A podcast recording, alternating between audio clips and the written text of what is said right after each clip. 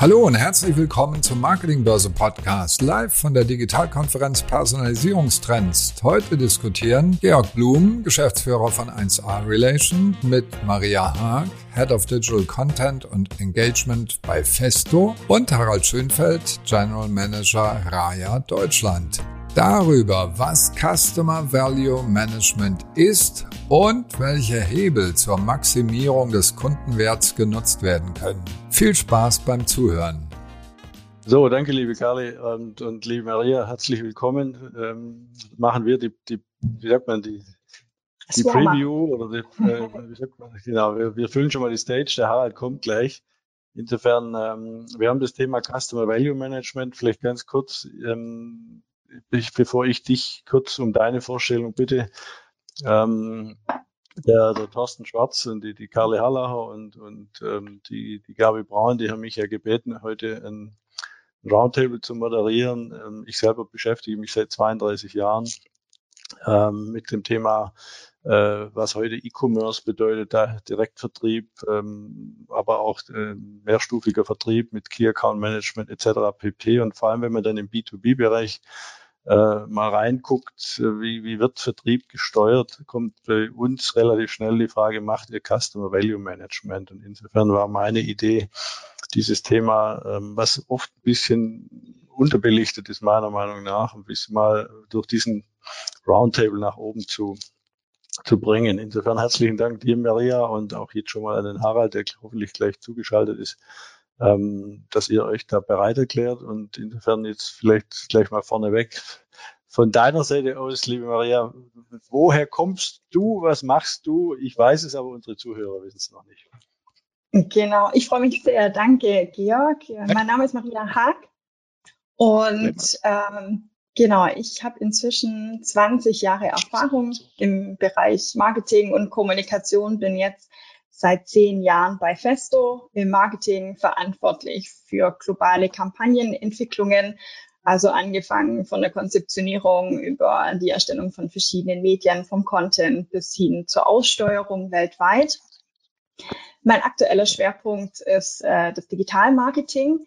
Und da geht es darum, die ja einfach eine sicher, zu sicherzustellen, dass es ein optimales Zusammenspiel der verschiedenen digitalen Kanäle und Medien gibt und immer im Hinblick auf unseren Kunden. Also diese Frage, wer ist denn unser Kunde? Was beschäftigt genau. unseren Kunde? Ähm, was sind seine Herausforderungen? Ich würde sagen, das ist eigentlich äh, die Frage, die täglich äh, mich beschäftigt und bewegt. Und ähm, deshalb freue ich mich sehr, heute äh, Teil des Roundtables zu sein und hoffe natürlich auch spannende Einblicke geben zu können. Ja, wunderbar. Also wenn du von unserem Kunden sprichst, was, was sind bei euch die verschiedenen Kunden? Festo ist ja durchaus jetzt ein relativ großer Laden, ähm, um das mal sehr, sehr schwäbisch zu formulieren. Ähm, da gibt's nicht nur einen Kunden, sondern da gibt's ja verschiedene Segmente, verschiedene Kundengruppen. Ähm, was, was ist da sozusagen erstmal der, der Ansatz?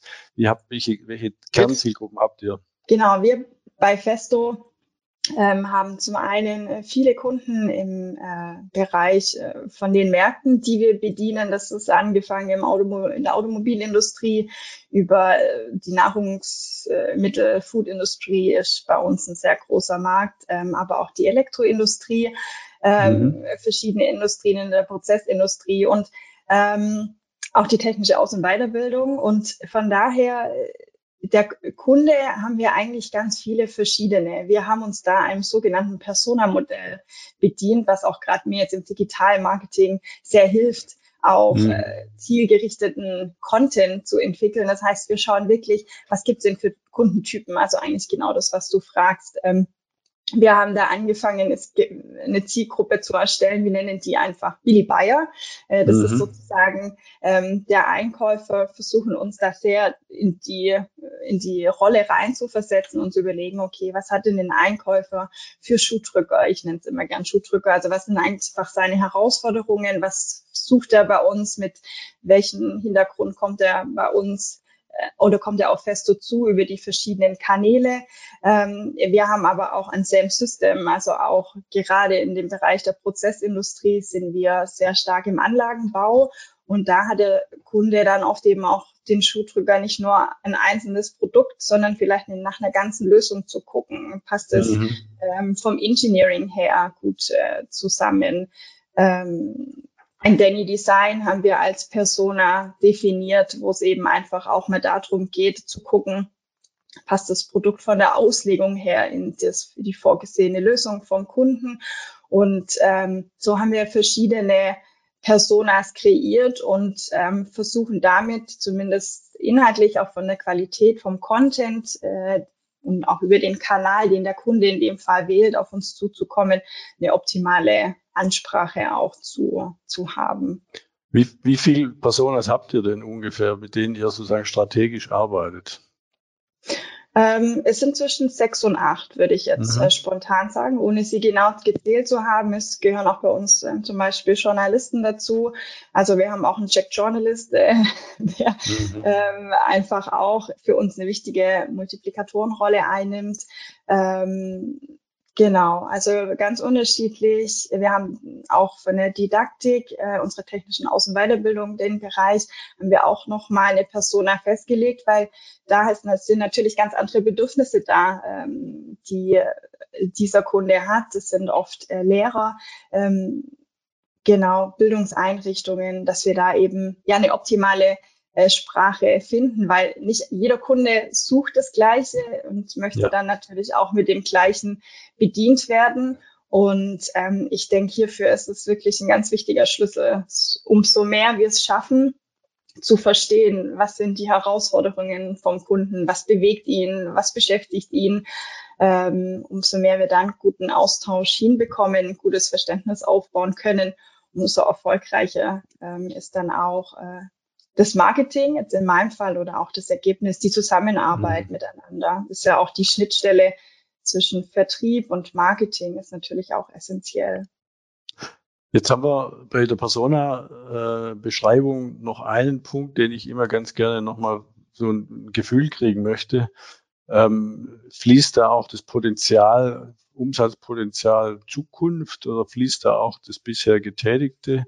Äh, der Umsatz ein oder ist es in dem Fall, weil du sehr stark digital agierst, geht es erstmal um das ähm, die, die klassische Zielgruppe einfach mal anzusprechen, Aufmerksamkeit für bestimmte Produkte oder Lösungen, hast du ja gesagt, zu mhm. erreichen. Äh, also kombinierte Frage, ist, ist Umsatz sowohl für die Zukunft als auch für die Vergangenheit ein Thema oder eben nicht, weil ihr sehr stark über Content, über Lösungs, über, über, über Vorschläge, wie, wie kann Festo die Zielgruppe unterstützen, äh, arbeitet?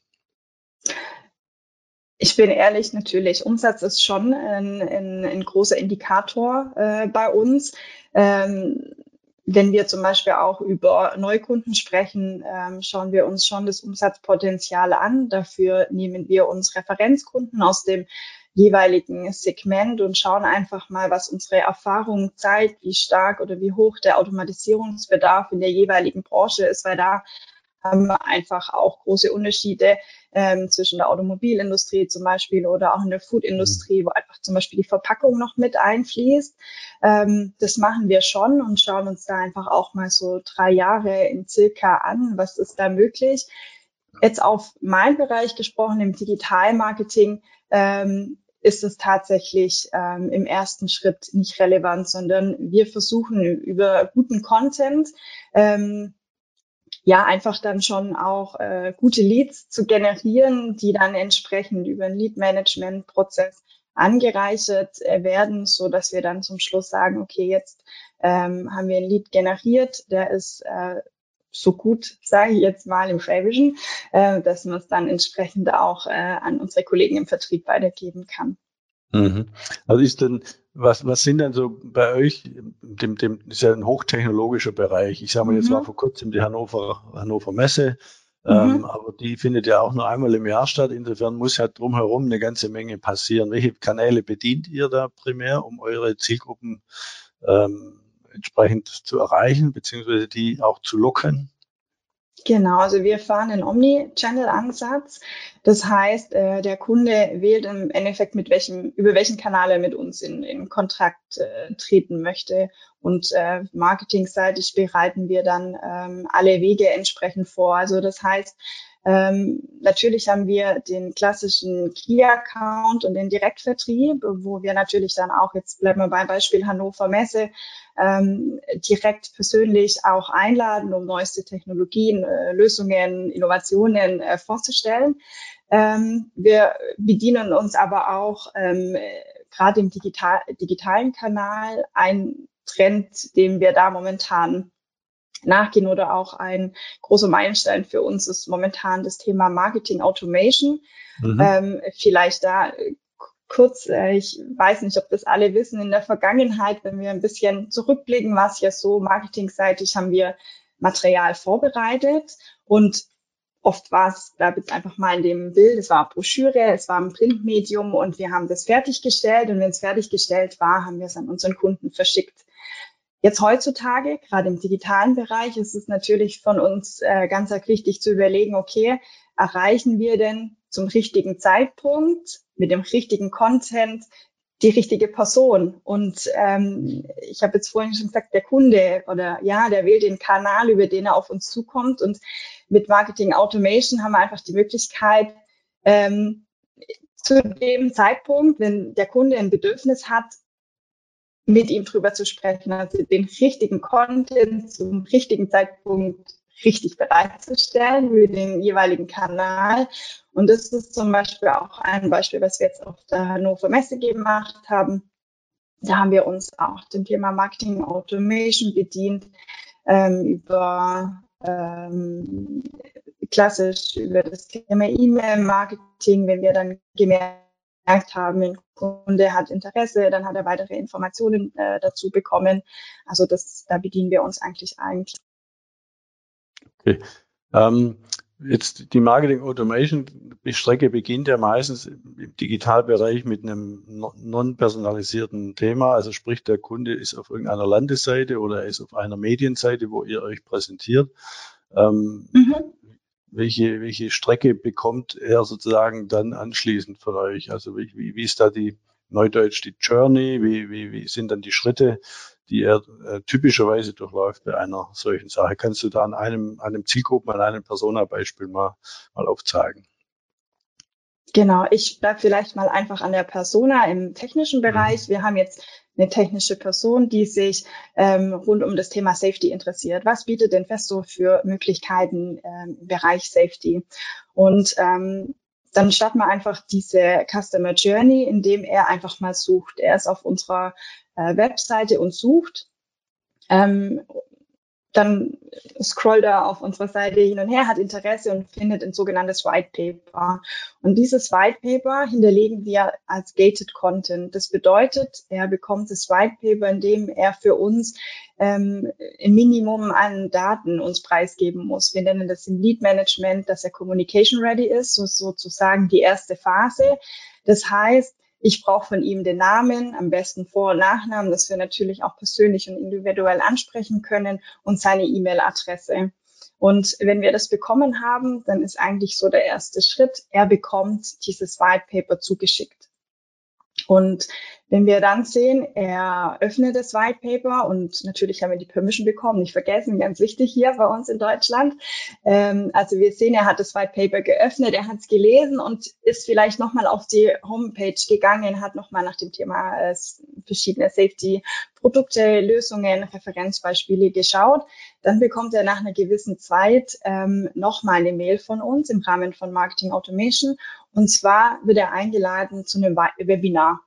Und mhm. äh, wenn wir dann eben auch sehen an dem Webinar, ähm, er nimmt teil ähm, und er ähm, stellt vielleicht nochmal Fragen oder übernimmt über ein Kontaktformular Kontakt mit uns aus, dann können wir einfach davon ausgehen, dass schon richtig Interesse dran ist. Wir versuchen dann über sogenanntes Enrichment seine äh, Daten über den Lead Management Prozess noch stärker anzureichen, also dass wir nicht nur, wie ich eingangs erwähnt habe, äh, dass er nicht nur Communication ready ist, also dass wir nicht nur Vorname, Name und E-Mail-Adresse haben, sondern die zweite Stufe ist im Endeffekt dann auch, dass er äh, Handle Handling ready ist. Also das bedeutet, ähm, wir können ihn vielleicht auch äh, linken zu einem Account. Das heißt, wir prüfen im Hintergrund ab, äh, haben wir ihn schon in unserer Datenbank drinne, ist er neuer Kontakt, ähm, haben wir andere Kontaktpersonen ähm, aus seinem Bereich oder aus seiner Firma schon bei uns hinterlegt. Und wenn wir einfach da dann noch mehr ähm, Kontakte haben, dann geht's in die, in die nächste Stufe. Und ähm, da versuchen wir dann eben über das sogenannte äh, Scoring Ready festzustellen, okay, was ist es denn für eine Person, um eben dann auch äh, stärkere Rückschlüsse auf seine Bedürfnisse äh, äh zielen zu können. Also genau, du ich, möchtest mich unterbrechen. Ich, genau, ich, ich, muss, ich muss dich kurz unterbrechen, weil ich würde gerne noch einen Schritt wieder zurückgehen, aber das ist schon okay. Ja. Ähm, du hast von Enrichment gesprochen. Enrichment heißt, mhm. zumindest ich, ähm, man kann, wenn ich weiß, das ist jetzt die Firma XY, kann ich ja zu einem Dienstleister sagen, was weißt du alles über diesen, diese Firma XY? Dann kannst, mhm. kann man sagen, es ist jetzt eine Firma aus den und den Branchen, die man vielleicht registriert bekommen hat. Es gibt vielleicht die Mitarbeiteranzahl Größe, es gibt vielleicht weitere Kriterien nach dem Motto, die, die haben einen Webshop oder nicht, ist so ein typisches Kriterium, oder sie haben auf ihrer Webseite stehen, Schlagwort 1, 2, 3 reichert ihr sowas auch an, um dieses um Enrichment zu machen und, und was sind da vielleicht für euch wichtige Kriterien? Ja, schauen wir auch mit an. Für uns geht es im ersten Moment ähm, auch darum, was hat er für eine Funktion. Also ist er mhm. zum Beispiel auch ein Entscheider, um da schon einen Rückschluss äh, ziehen zu können.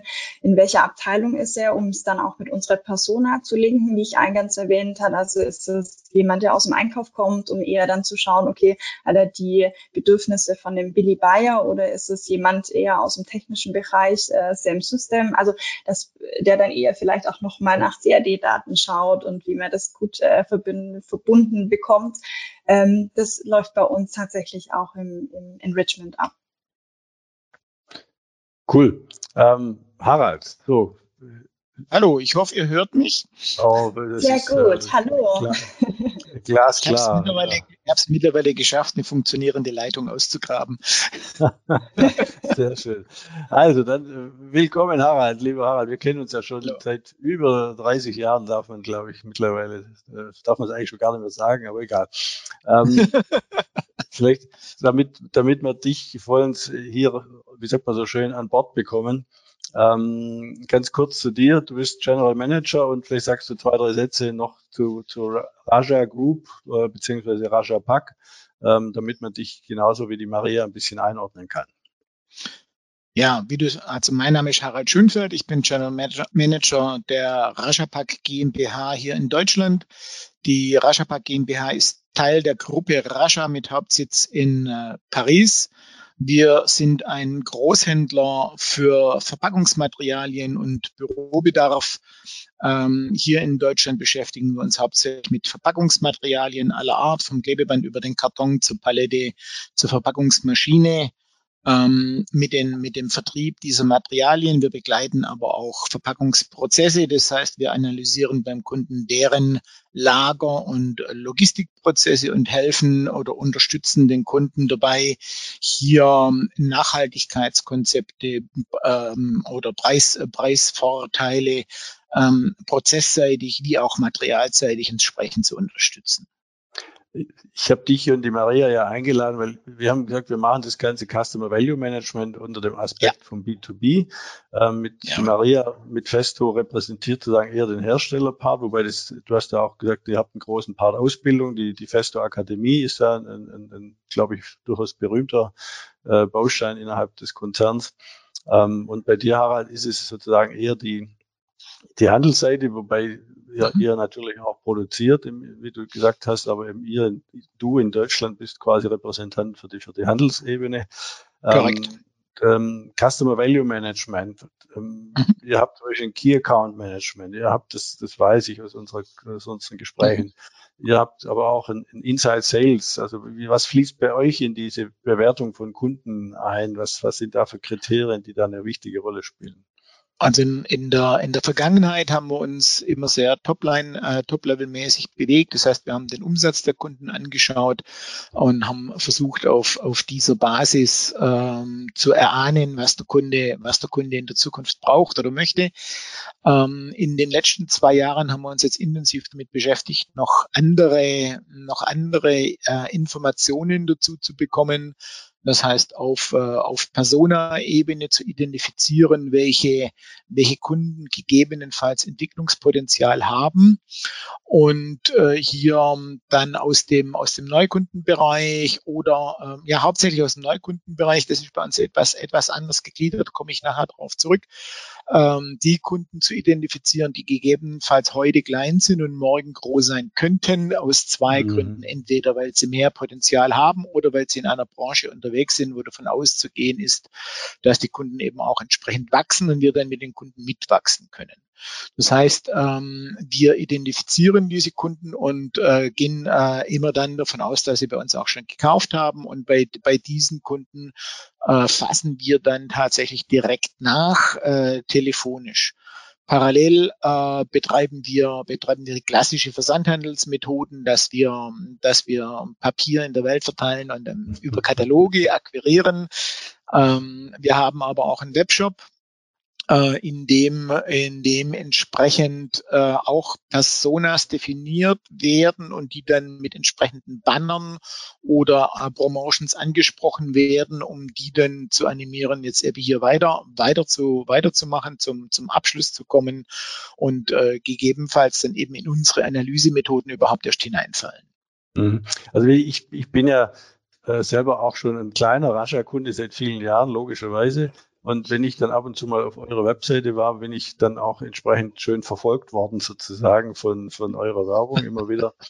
Ähm, es zeigt mir, dass ihr da auch digitale Technologien, äh, State of the Art. Ja, mit, mit, mit, mit Affiliates, mit Affiliates mhm. arbeiten wir hier zusammen und anderen und anderen Methoden, wenn der Kunde irgendwo anders aufschlägt, dass er dann bevorzugt uns nochmal sieht und daran erinnert wird, wie toll wir doch sind. Mhm.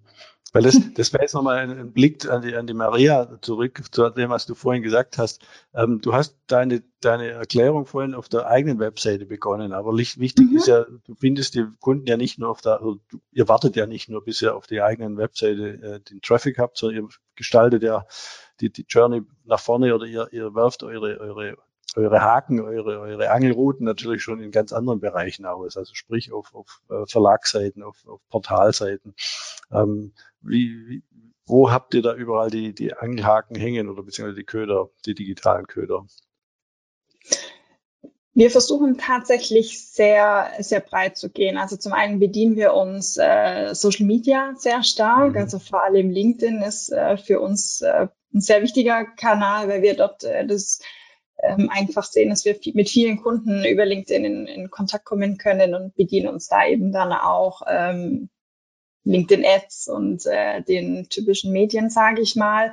Aber auch Suchmaschinenoptimierung ist natürlich ein mhm. wichtiges Punkt. Das ganze Thema Search Engine Marketing, ob es jetzt äh, darum geht, bei uns wiederum auf der Seite die Texte, äh, den Content so entsprechend anzupassen, dass die Suchmaschine ihn gut finden. Aber natürlich spielen wir auch mit den Anzeigen. Affiliate Marketing, Harald, wie du es gesagt hast, das ist für uns noch äh, neu. Wir haben verschiedene Testpiloten und schauen mal, ähm, ob sich der Kanal für uns eignet. Wir ähm, prüfen momentan auch die Möglichkeit von sogenannten Influencer Marketing, ob das ähm, mhm. eben was ist, wo wir im, ähm, im B2C lernen können oder ähm, ob wir sagen, das passt jetzt nicht. Ähm, da sind wir jetzt gerade dabei, einfach auch mal für uns intern zu definieren, was heißt denn Influencer Marketing eigentlich für uns. Ähm, es fängt bei den Mitarbeitern an und geht natürlich über ähm, weitere Personen ähm, außerhalb von Festo ganz spannend ist beispielsweise aktuell heute Morgen hatte ich ein, äh, ein Gespräch mit einer Kollegin, die momentan bei uns die Bachelorarbeit schreibt über sogenannte Third-Party-Websites, nennen wir das. Also es gibt ja auch verschiedene Seiten, ähm, so ähnlich wie Händler, Partnerseiten, wo eben auch, wenn ich einen Antrieb suche, einfach alle möglichen Antriebe aufgelistet werden. Und auch da überlegen wir, ähm, ist das ein, ein, wichtiges Medium oder ist es ein Medium, um den Kunden bei seinem Bedürfnis abzuholen und dann eben auf die digitale Reise zu Festo zu schicken. Mhm. Also ich habe noch ein Beispiel neben euren, das äh, passt ein bisschen zu deinem äh, Beispiel Influencer, die Firma Merck in Darmstadt. Ähm, die ja mit dieser Curiosity-Philosophie die letzten Jahre ein, ein aus meiner Sicht wunderbares ähm, Bild in, in der Öffentlichkeit erzeugt hat, haben dafür auch einen Preis bekommen. Aber die arbeiten sehr stark mit, mit Influencern und auch sehr erfolgreich. Mhm. Also insofern, ich kann da nur ermutigen, ähm, auch diesen Weg zu gehen oder auch mal mit der, mit der, äh, die, die, weiß ich ihren Vornamen gerade gar nicht, Ingrid, Ingrid Häuser-Blum, zufällig mit mir nicht, nicht verwandt. ähm, die, äh, mit ihr kann man da sicherlich auch Kontakt aufnehmen. Aber wie gesagt, das Thema Merck äh, ist ja auch ein schönes, schönes Beispiel, wie man das, wie man das äh, erreichen mhm. kann. Ähm, Spannend, danke. Und die, die, dieses Lead Management, wie du es gesagt hast, mit, ähm, mit diesen einzelnen Portalseiten.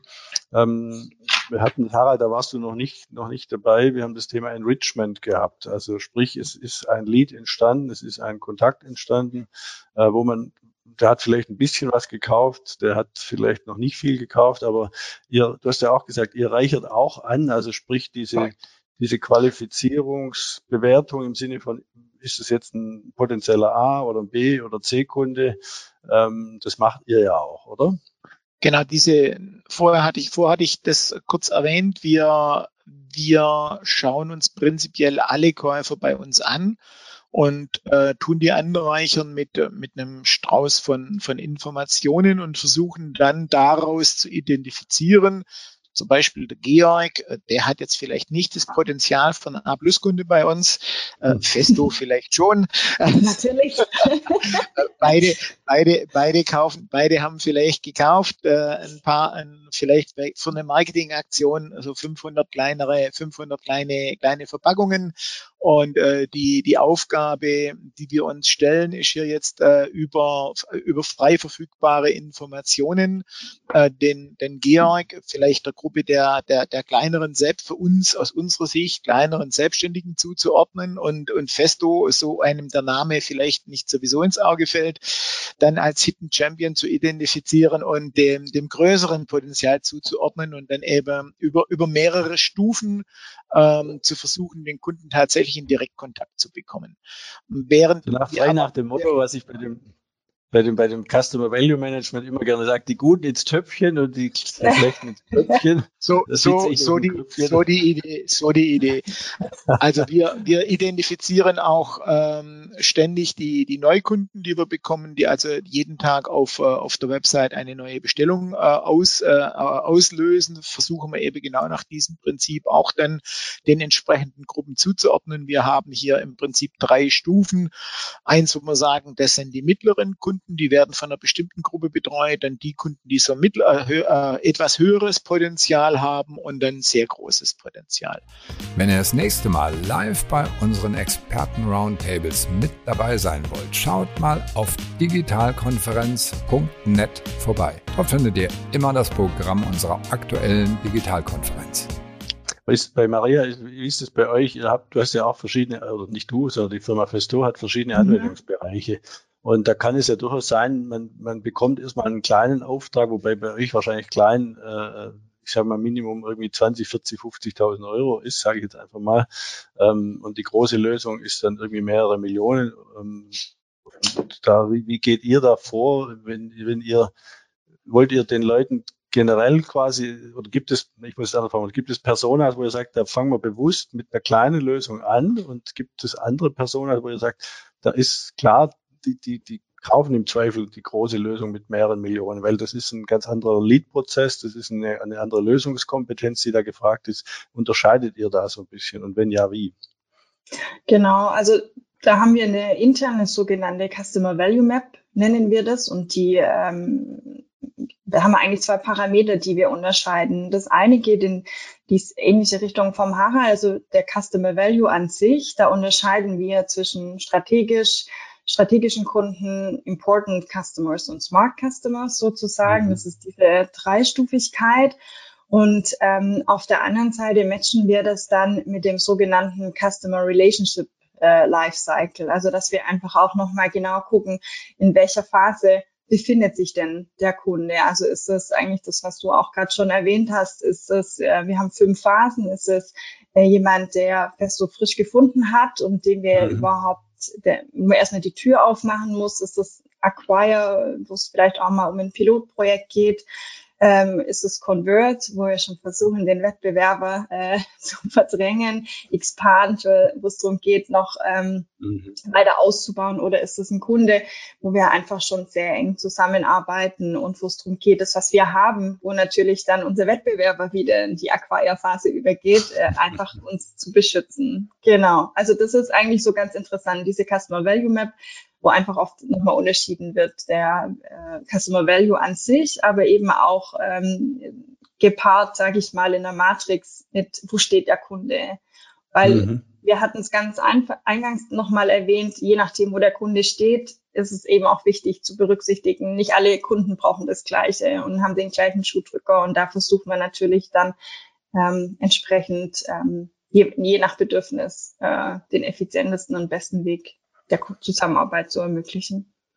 Also ich sage mal in, in anderen Worten, was, was Maria, was du gerade gesagt hast, heißt ja letztendlich auch personalisieren, individualisieren, differenzieren. Mhm. Das ist so, das, das klingt jetzt für die Zuhörer erstmal erstmal nach, ist, ist doch logisch. Aber mhm. wenn ich auf der anderen Seite äh, in die Praxis gucke, zumindest das, was wir so ab und zu sehen, machen es manche wirklich schon sehr ausgefeilt und, äh, und manche fangen erst an, ähm, Harald, bei euch weiß ich jetzt zum Beispiel, ihr seid da schon, schon relativ weit. Ähm, diese Differenzierung. Also die, das, das, das, Thema, das Thema an der Stelle ist tatsächlich die Identifikation. Also wir gehen mhm. mal prinzipiell davon aus, dass, dass, dass der Kunde mit uns kommunizieren möchte und wir suchen, also ein bisschen so mit dem Gießkannenprinzip möglichst alles, möglichst viel zu kriegen. Das ist natürlich mhm. also der Investitions... möglichst groß aufzumachen. Den, den mhm. recht, möglichst groß SEO, SEA, Google Shopping, mhm. äh, Affiliates, äh, was es hier, was es hier an Kanäle gibt, White Paper, um, um die Kunde, dann, dann gehen wir viel auf Messen, äh, versuchen auch digitale Messen zu machen, wobei das ist meines Erachtens irgendwie nicht so ganz erfolgreich.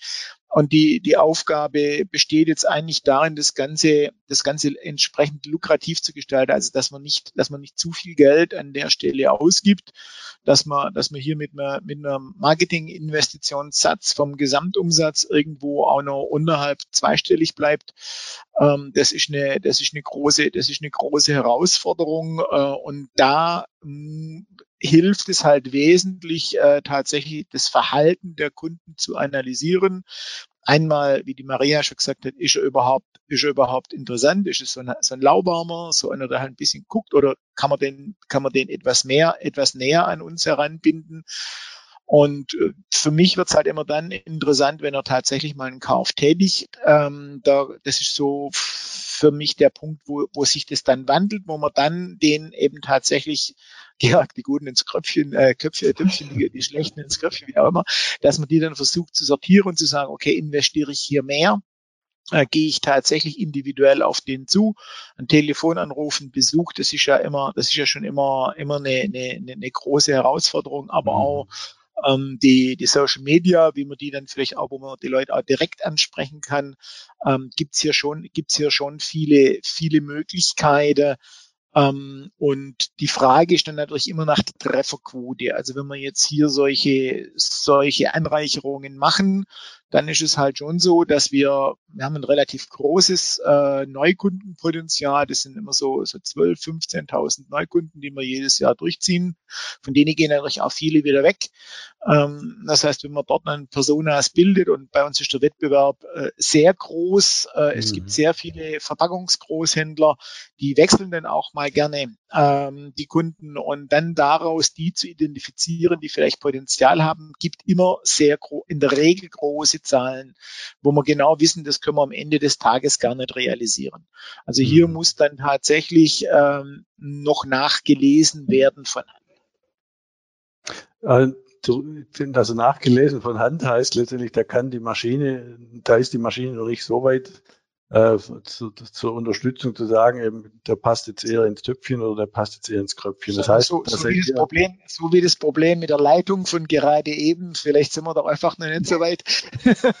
vielleicht gibt's andere, äh, es gibt ja Anbieter im KI oder AI-Bereich, die dann, die dann sagen, sie können, sie können hier, sie können hier weitergehen. Ähm, aber auch hier sollte man sich meines Erachtens nicht überfordern, weil wenn ich die bestehende Instrumente äh, quasi im Augenblick noch so viel, so viel Ernteertrag geben, dass ich ein zweistelliges Wachstum garantieren kann, dann frage ich mich, äh, muss ich heute schon in die weiteren Technologien investieren, wenn ich gleichzeitig sehe, dass die bestehende Technologie vielleicht noch gar nicht ausgereizt ist.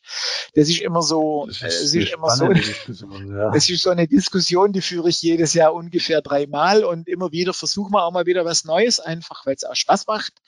Ähm, das ist natürlich auch, ist natürlich auch wichtig, äh, mal, mal sich auf einer, auf einer neuen, auf einem neuen Gebiet zu bewegen. Mm, aber was dann tatsächlich ins, ins Daily Doing übergeht, das ist dann doch sehr tröpfchenweise. Und dann würde ich gerne nochmal zu Maria Richtung Personalisierung, Differenzierung und, und, und ähm, Personalisierung, Differenzierung, mhm. äh, Individualisierung. Jetzt habe ich die, dieser Dreiklang. Ähm, inwieweit, weil bei euch ja auch diese technischen Themen eine extreme Rolle spielen, wie, wie, wie einfach oder wie schwer könnt ihr individualisieren, weil da ist ja die Fachsprache eine ganz wichtige. Äh, geht es über, über Landeseiten? Wie, wie, wie schafft ihr es, dass einer, der mal mit euch in Kontakt getreten ist, das Gefühl hat, ähm, die schicken mir jetzt nicht irgendwie zu allem was, sondern zu meinen Dingen, die mich interessieren? Ja, also bei Marketing Automation ist es natürlich das hilft uns natürlich. Also mhm. ähm, da sind wir jetzt gerade dabei. Ähm, wir hatten jetzt zwei Jahre ähm, einfach eine Anlaufphase. Auch wir haben uns auch die Zeit genommen, mit äh, Großbritannien und mit den Kollegen aus Dach, Deutschland, Österreich, Schweiz, eine Pilotphase zu machen, wo wir einfach geguckt haben, wie klappt das denn auch gerade, dass ich natürlich personalisiert und individuell ansprechen kann. Ähm, da sind wir auf der einen Seite schon dran, auch zu gucken, dass wenn wir jetzt sehen, dass äh, ein Kunde hat ein Bedürfnis, hat einen Schuhdrücker, kommt auf uns zu und wählt den digitalen Weg, dass wir ihm da eben auch schon die Möglichkeit oder auch das Gefühl geben, ähm, wir haben dein Bedürfnis verstanden, wir versuchen dir die Lösung zu geben, ähm, dass er da auch gut bedient wird. Was vielleicht auch ganz interessant ist, auch wir versuchen immer wieder mal was Neues zu machen, unabhängig von Marketing Automation, was ja schon relativ neu ist und gerade auch im Rollout. Ähm, ich glaube, ein wichtiger Schlüssel, damit man erfolgreich mit Kunden zusammenarbeitet, ist die Schnittstelle Vertrieb und Marketing. Und mhm. ähm, je besser die funktioniert und man zusammenarbeitet, umso mehr merkt es natürlich dann auch äh, der Kunde. Und äh, ein ganz interessantes Projekt, was wir momentan haben, ist das sogenannte Account-Based Marketing. Also, dass wir mhm. mit unseren Vertrieblern uns einfach auch mal austauschen und gemeinsam sprechen. Was hast denn du für eine Herausforderung? Also, was gibt es denn auch ähm, für strategische Herausforderungen? Wo man nochmal separat über gewisse Marketingaktivitäten nachdenken kann. Gibt es neue Kunden, ähm, wo man vielleicht einfach den Share of Wallet erhöhen möchte? Also das heißt einfach das, was man bisher verkauft, vielleicht noch weitere Produkte in parallele Produktkategorien mitzuverkaufen.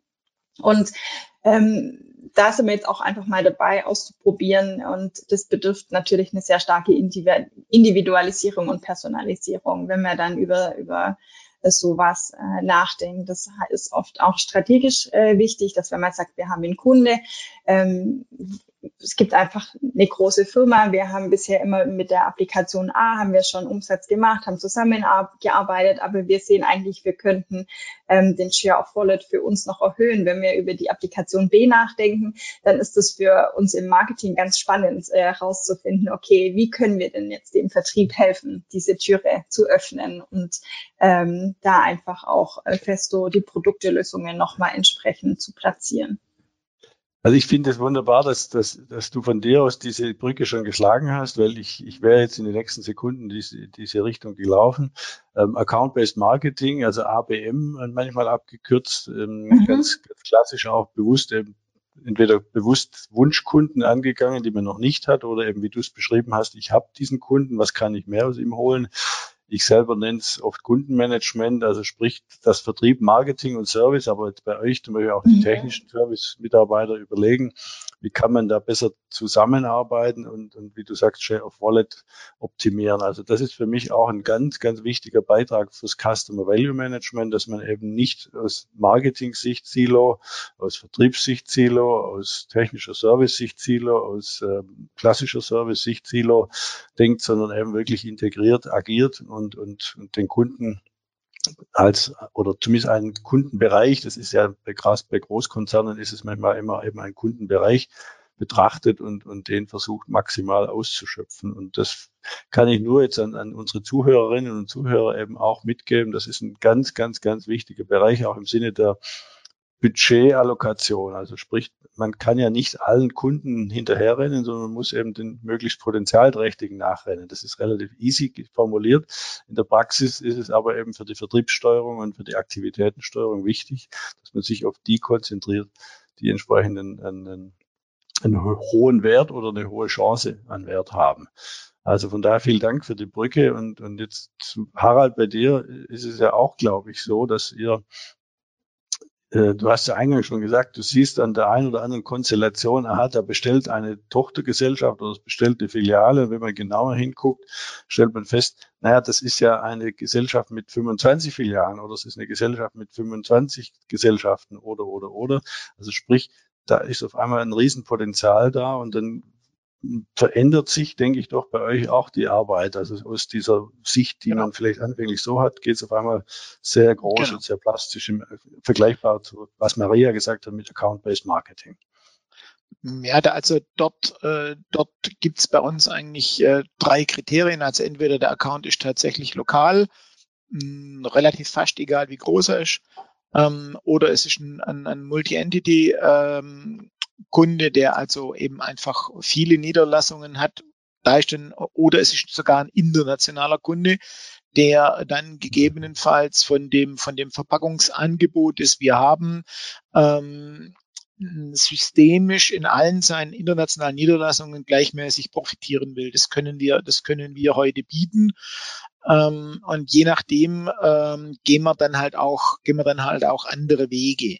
Äh, die Frage ist dann natürlich immer nach dem, aber das ist sehr vertriebslastig, die Diskussion jetzt. Also das, das geht relativ weit vom, geht relativ, äh, relativ vom Marketing dann weg. Also die Frage ist nach der Identifikation äh, des, äh, der, des, äh, der Organisationsform des Kunden. Da gibt es Kunden, die haben einfach einen, einen sehr starken äh, Zentraleinkäufer ähm, dann gilt es eben eben hier den Kontakt zu den Kontakt zu, zu finden und die Interessen des Zentraleinkäufers äh, zu identifizieren.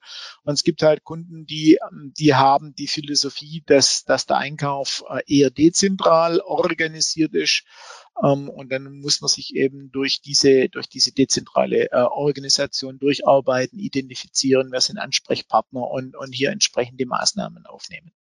Aber das ist ja eine, eine, typische Frage, die, glaube ich, genauso bei, bei Maria oder auch bei allen anderen Zuhörerinnen ja. und Zuhörern eine Rolle spielt. Das ist dieser klassische Buying Center Ansatz, ähm, Entscheidergremium in Deutsch. Also sprich, wer, wer spielt welche Rolle, wer ist wie wichtig. Also insofern genau. ist es immer die, die Kernfrage, wen muss ich einbeziehen in meine Kommunikationsmaßnahmen, ob nun eher aus vertrieblicher Sicht, in, ich sage mal massieren oder eher aus Marketing-Sicht, äh, pampern das ist, das ist ja letztendlich das tägliche Geschäft. Ob ich es jetzt unter Großkunden oder, oder klein, kleineren Kunden betrachte, ist im Zweifel grundsätzlich erstmal ähnlich, aber natürlich die Methodik und die Maßnahmen unterscheiden sich. Ja. Ähm, ich würde gerne noch so in, in, die nächste Richtung gehen. Und zwar entwickelt ihr beide in euren Unternehmen auch, je nachdem, ähm, wie wertig ein Kunde ist oder eine Kundengruppe ist, auch unterschiedliche Services und Produkte. Also es kann, unterscheidet sich da auch die Produktentwicklung und die Serviceentwicklung anhand des Kundenwerts oder des Customer Values. Maria, kannst du als erstes vielleicht schon, mhm. damit sozusagen diese, die, die Frage direkt an dich platziert ist? Ja, also wir haben schon auch ähm, einen Bereich bei Festo, wir nennen das Customer Solutions, wo wir natürlich dann nochmal, wenn wir ein gewisses äh, Potenzial sehen und Möglichkeiten, eine Lösung auf den Markt zu bringen, wo wir dann gemeinsam mit Kunden auch in eine Entwicklung gehen oder eben mhm. dann auch nochmal gucken, ähm, wie könnte ein gemeinsames äh, Portfolio aussehen, eine gemeinsame Partnerschaft auch. Ähm, die Möglichkeit gibt's äh, gibt's auf jeden Fall. Ja. Bei also euch, in unserem so, Bereich. Wie viele Produkte habt ihr? Das sind bis zu 10.000 Produkte. Ja, ähm, das ist eine, ganz, ist eine ganz zentrale Frage. Ähm, es ist, es ist selbstverständlich so, dass je größer der Kunde, wir unterschiedliche Services sowohl im Produktbereich wie auch im Servicebereich anbieten. Also mhm. die, die Produkte, die, die Verpackungen, die dann individuell sind und, und eine ganz andere Anforderung haben wie eine Standard, wie eine Standardverpackung, die werden dann gemeinsam mit dem Kunden entwickelt. Ein Beispiel wäre, äh, ein, ein Kunde, der, der selber wieder Third-Party-Logistiker ist äh, und äh, viele wechselnde Kunden hat, zum Beispiel aus dem Fashion-Bereich, der möchte sich jetzt nicht unbedingt eine feststehende Regalstruktur einbauen, sondern der möchte vielleicht mit was Flexiblem arbeiten. Da kann man ja auf Kartonagebasis eine sehr tolle, flexible Lösung schaffen. Ähm, das, ist, das ist die eine Sache. Ähm, dann natürlich sind, sind Services auch im, im, im, äh, im Beschaffungsbereich, im Abwicklungsbereich, Order-Management-Bereich, also sprich E-Procurement-Lösungen, wo wir, wo wir dann, wo wir dann bei großen Kunden Dinge anbieten, die der dem Bedürfnis des Zentraleinkäufers äh, nahe kommen, dass er einen Überblick überhaupt mal kriegt über das, was alles in seinem, in seinem, seinem Verantwortungsbereich passiert. Wenn er ein E-Procurement-System einsetzt, dann kann er hier sehr leicht Daten äh, zugänglich, äh, zugänglich bekommen jetzt Kunden, die vielleicht noch nicht, noch nicht ganz diese Größe haben wollen, aber trotzdem vielleicht im Webshop gewisse Features haben, so Amazon-like, ähm, vielleicht auch mehrere Buyer, mehrere Einkäufer verwalten können, vielleicht Limite, vielleicht Limite dazugeben. Das wäre so das mittlere Segment, wo wir dann eine, eine, einen speziellen Zugang zu unserem Webshop gewähren, wo solche, wo solche Dinge da sind. Und ein anderer Kunde, der das halt einfach nicht braucht, sondern einfach nur schnell über einen Webshop was abwickeln will. Also wir, wir entwickeln hier unterschiedliche Services, angefangen von einem Produktkonfigurator, Paktischkonfigurator oder Kartonkonfigurator oder Klebebandkonfigurator, äh, wo wir, wo wir heute in der Lage sind, bedruckte Klebebänder innerhalb sehr kurzer Zeit inklusive Klischeeabwicklung äh, dem Kunde mhm. auch zur Verfügung zu stellen, wo wir früher sechs Wochen gebraucht haben, sind wir heute in zwei bis drei Wochen fertig mit allem drum und dran. Wenn wir Glück haben, sogar ein bisschen schneller, wenn es eine Wiederbestellung ist. Also hier werden je nach, nach Bedürfnisse des Kunden abgestuft, auch durchaus nach Wertigkeit des Kunden abgestuft, unterschiedliche Services geboten. Das kann auch gehen bis hin dazu, dass man, dass man für den Kunde zwischenlagert, von anderen Lieferanten, sogar von anderen Kollegen gegebenenfalls im Lager für den Kunden was kumuliert, um ihm dann, so wie er es braucht, die Sache zuzuliefern klassische Just-in-Time oder entsprechend. Äh, ja, so würde es, so würde es nicht benennen. Kontrakt, Kontraktlogistik entsprechend. Ja, Kontrakt eher, eher in Richtung Kontraktlogistik. Just-in-Time mhm. setzt immer eine gewisse Produktionsaktivität voraus, da wir hauptsächlich im, ähm, im, ähm, im tertiären Verpackungsbereich, also Versand, äh, Versandlagerung äh, tätig sind, sind wir in der Regel von der, von der Produktion und von so einem Just-in-Time-Begriff, der technisch sehr, sehr stark belegt ist, eher weiter entfernt. Hm. Dann, ich sage mal, letzter Schwerpunkt für heute in dieser schönen Runde ist, ähm, Maria, du hast es vorhin schon mal angesprochen, Thema Organisation und Kollaboration. Also die, die wie, wie, wie finden solche Abstimmungen statt, in welcher Regelmäßigkeit? Sind die bei euch, sagen wir, Business as usual oder werden die immer explizit eingefordert oder hängt das vom Kundenmanagement ab? Wie wird Service, wie wird Vertrieb, wie wird Marketing ähm, dazu gebracht oder wie, wie stimmt ihr euch ab, dass da äh, so Sondermaßnahmen, spezielle Customer Value Maßnahmen gemacht werden? Jetzt bei uns bei Festo ähm, nennen wir das so genannt, wir haben ein sogenanntes Sales Operating Model äh, mhm. entwickelt mhm. und ähm, auch leben das auch, nicht nur entwickeln sondern leben es auch.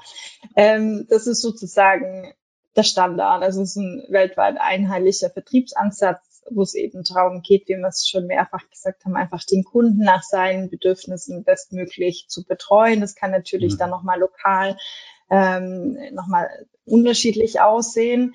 Und ansonsten ist diese Schnittstelle Marketing, Vertrieb, dieser Austausch ist extrem wichtig. Marketingseitig mhm. haben wir eine drei Monatsplanung versuchen grob in, auf ein Jahr geplant zu bekommen, wobei ich finde, gerade heutzutage in der digitalen Welt äh, müssen wir spontaner sein. Deshalb gehen wir da ein bisschen weg äh, und versuchen so mal den Zeithorizont von drei Monaten anzugucken um eben auch nochmal ad hoc reagieren zu können. Aber für mich ist das ein ganz wichtiger Schlüssel, so dies äh, auf der einen Seite dieses Sales Operating Model als Basis, um eben einfach auch die äh, Vertriebsaktivitäten, den Vertriebsansatz global gut zu steuern und auch zu leben. Und ähm, dann kommt eben parallel ein sehr enger Austausch mit, in meinem Fall auch mit den äh, Landesgesellschaften, äh, wo man dann einfach auch nochmal schaut, was sind auf verschiedenen Märkten, äh, was sind Schuhdrücke, wie kann ich es auch vielleicht bündeln. Ähm, haben wir Themen, die über verschiedene, in verschiedenen Märkten, in verschiedenen Branchen relevant sind, dass wir die zusammenfahren. Und ähm, Genau, das ist eigentlich so unser, unser Ansatz und der wird mhm. eben tatsächlich sehr stark auch mit dem Thema Marketing Automation nochmal äh, unterstrichen.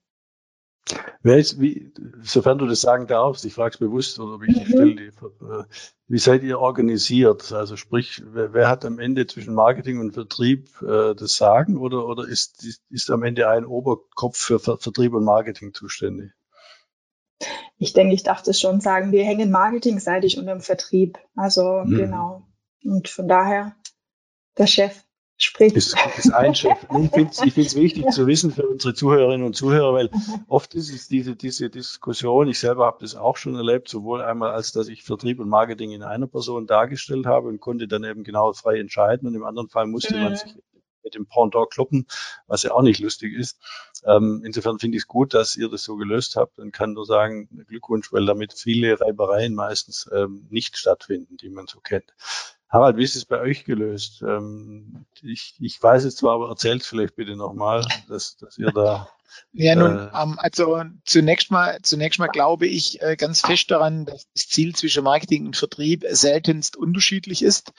Es mhm. gibt nur, ja. es gibt eben nur unterschiedliche, unterschiedliche Sichtweisen. Und äh, ganz wichtig aus meiner Sicht ist, dass man hier eine entsprechende ähm, Entscheidungs- und, und auch Unternehmenskultur prägt, wo die Leute eben nicht sagen, ja, ich weiß, wie es geht und so müssen wir das jetzt unbedingt machen, sondern mhm. wo die eben ihre Sichtweise darstellen und, und, und dass man dann ähm, aus äh, und dann das aus Kundensicht dann eben die Lösung Betriebe wird, die dem Kunden am meisten hilft. Und ja. ähm, unter diesem Aspekt ähm, kenne ich eigentlich einen, einen Klopfzustand, um das Wort nochmal zu nennen, eher nicht, sondern die arbeiten in integrativen Teams zusammen. Mhm. Ähm, definieren, was der eine oder der andere glaubt zu brauchen und warum er es braucht und dann entscheiden die gemeinsam, was sie für den Kunden tun wo es eher jetzt immer mal wieder Entscheidungsprobleme gibt. Das ist am Ende des Tages, wenn man halt im Konkurrenz, in Konkurrenz steht und äh, dann mit relativ knappen Marschen versucht, äh, versucht, einen Großkunde zu ziehen. Aber ähm, das hat jetzt nichts mit dem, mit, mit, mit, mit mhm. Marketing und Vertrieb zu tun, sondern das ist einfach der, einfach der Marktsituation geschuldet. Ähm, in den, in den Aktivitäten äh, für den Kunden im Gegenteil ist es eher so, dass das Marketing immer sehr e-, eher bereichernd und kreativ mit vielen Ideen kommt, die dann am Ende einfach gar nicht mehr umsetzbar erscheinen, äh, weil das einfach dann auch zu viel ist. Also da muss man dann eher sagen, okay, jetzt probiert man ein oder zwei Sachen und nicht gleich alles auf einmal. Und der Vertrieb lässt sich dann da gerne auch begeistern Das ist sehr, sehr salomonisch formuliert. Der Betrieb lässt sich begeistern. Das ist wunderbar. Ähm, ich habe eine Schlussfrage an euch, bevor wir quasi zur Zusammenfassung kommen. Ähm, These von mir ist, äh, Schrägstrich ist nicht nur eine These, auch eine, vielleicht eine Frage, wird durch dieses Customer Value Management die Kundenorientierung deutlich besser in einem Unternehmen? Fragezeichen. Ich denke, man kann es ja auf jeden Fall gut greifen. Also ähm, Harald, das, was du gesagt hast, finde ich nochmal ein ganz wichtiger Punkt, den Kunden in den Mittelpunkt stellen. Das ist eigentlich ähm, das, was ich auch eingangs gesagt habe. Ähm, das hilft, sich in den Kunden reinzusetzen, äh, versetzen anhand von Personas hilft es dann auch nochmal ähm, einfach auch qualitativ ihn richtig anzusprechen und ihm auch auf sein Bedürfnis die richtige Lösung zu geben. Von daher finde ich das Thema Value Management extrem wichtig. Auch eine wichtige Orientierung für, für den Alltag, äh, die hilft, um dann eben auch Maßnahmen ähm, vielleicht auch stufenweise abzustimmen. Eben einfach zu gucken, wie ist das Bedürfnis, wie entwickelt sich das Bedürfnis und wie können wir da dann eben auch entsprechend darauf reagieren. Hm. Das ist, glaube ich, auch. These dazu, ja? Ja, also ich glaube, dass das Customer Value Management einfach Schwachpunkte aufzeigen kann oder Reibungspunkte, wo die Organisation der Firma vielleicht noch nicht so weit ist oder wo man sich entwickeln kann und die dann aufzugreifen und gemeinsam zu lösen, das ist der Beitrag vom Customer Value Management. Gegenfrage, führt Customer Value Management auch dazu, dass man sich von Kunden verabschiedet, die man hat oder manche gar nicht annimmt? Das will ich hoffen. Ich möchte nicht ganz so schwarz sagen. Ich würde sagen, dann ähm, gibt es vielleicht verschiedene Kanäle, über die man geht. Also einen strategischen Kunde ist vielleicht wichtig, dann über einen Key-Account zu bedienen. Es gibt vielleicht einen Kunde, der nur schnell äh, eine Frage hat. Das kann man vielleicht über ein Chatbot digital lösen und, und dass man da eben genau. eine breite Range zur Verfügung stellt, aber dann eben seine Ressourcen ja. entsprechend gut aussteuern kann. Genau, das genau das stimmt. Ich, ich musste diese gemeine Frage stellen, weil ich einen Artikel vor gefühlt zehn Jahren, zehn Jahren oder noch länger geschrieben habe, wie verabschiedet man sich von schlechten Kunden. Ähm, weil ich mache das Thema, Harald, du weißt es, wir haben 1993 das erste Kundensegmentierungsverfahren eingeführt, äh, also in, in, meinem Berufsleben, so muss ich sagen, nicht wir, äh, nicht wir als Firma, ja. sondern in meinem Berufsleben. Und äh, Jahre später habe ich dann gedacht, das muss man zum Anlass nehmen, dieses Thema, wie verabschiede ich mich vielleicht auch von nicht ganz so guten Kunden, damit ich mehr, mehr Luft und mehr Zeit für die wirklich wichtigen habe.